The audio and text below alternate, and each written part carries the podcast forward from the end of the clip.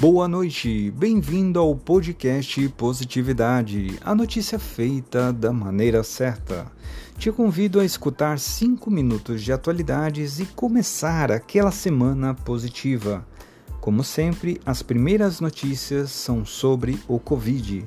E a primeira boa notícia de hoje é Nessa segunda-feira, dia 14 de dezembro de 2020, a Anvisa informou por meio de nota que levará apenas 10 dias para concluir a análise sobre a autorização de uso emergencial das vacinas.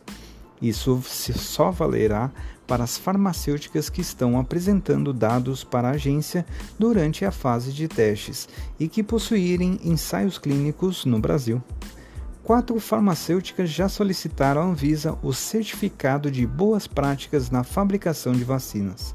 Entre elas estão a Pfizer, a Janssen da Johnson Johnson, a AstraZeneca em parceria com a Universidade de Oxford e a Sinovac.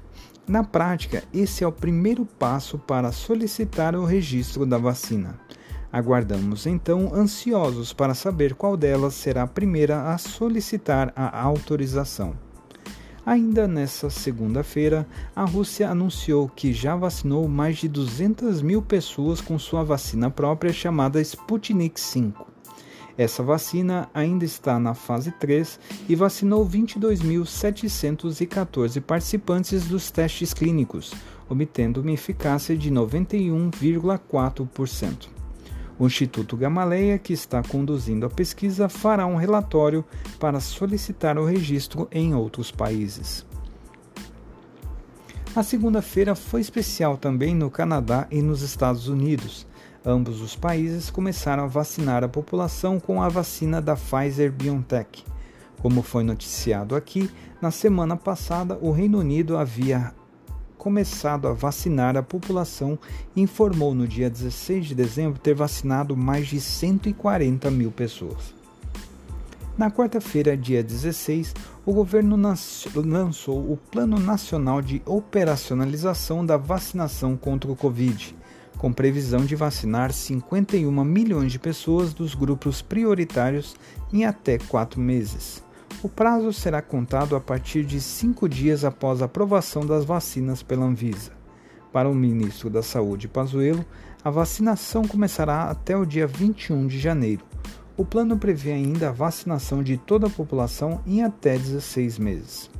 Nessa quinta-feira, dia 17, o STF decidiu liminarmente, através do ministro Lewandowski, que as vacinas autorizadas em outros países por autoridades sanitárias reconhecidas como os Estados Unidos, a União Europeia, o Japão e a China, valerão também para o nosso país, caso não haja manifestação da Anvisa em até 72 horas.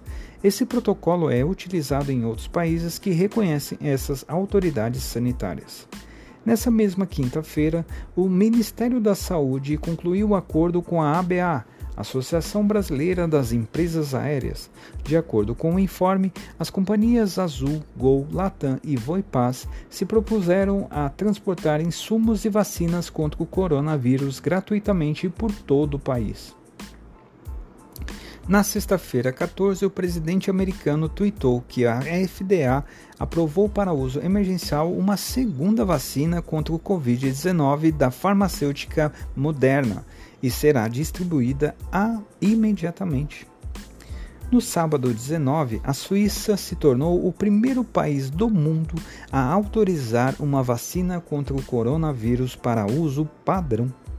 Foram dois meses de análises e a SwissMed, autoridade regulamentadora nacional de saúde daquele país, decidiu liberar a vacina da Pfizer em definitivo.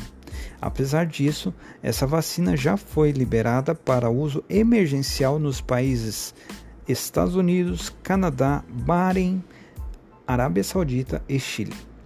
Nesse ano marcado pela pandemia do coronavírus, nada mais importante que essa vacina.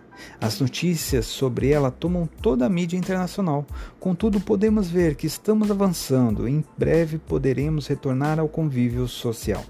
Por enquanto, se puder, fique em casa e se tiver que sair, use máscaras e álcool em gel. No cenário político dessa semana, o Colégio Eleitoral Americano, na última segunda-feira, 14 de dezembro, confirmou a vitória do John Biden nas eleições presidenciais dos Estados Unidos de 2020. Apesar de ser um ato protocolar, muitos países, como o Brasil, aguardaram esse trâmite. Diante disso, nesta terça-feira, o presidente russo Vladimir Putin, o presidente americano Aliás, o presidente brasileiro Bolsonaro e o presidente mexicano Andrés Obrador parabenizaram a vitória de, do presidente americano. O destaque das notícias da semana foi o, o filme brasileiro Bacurau, que recebeu elogios até do ex-presidente americano Barack Obama, foi eleito o melhor filme estrangeiro em premiação dos críticos de Nova York. Por enquanto, ficamos por aqui. Peço sempre sua audiência e sua divulgação para o próximo episódio semanal de podcast Positividade.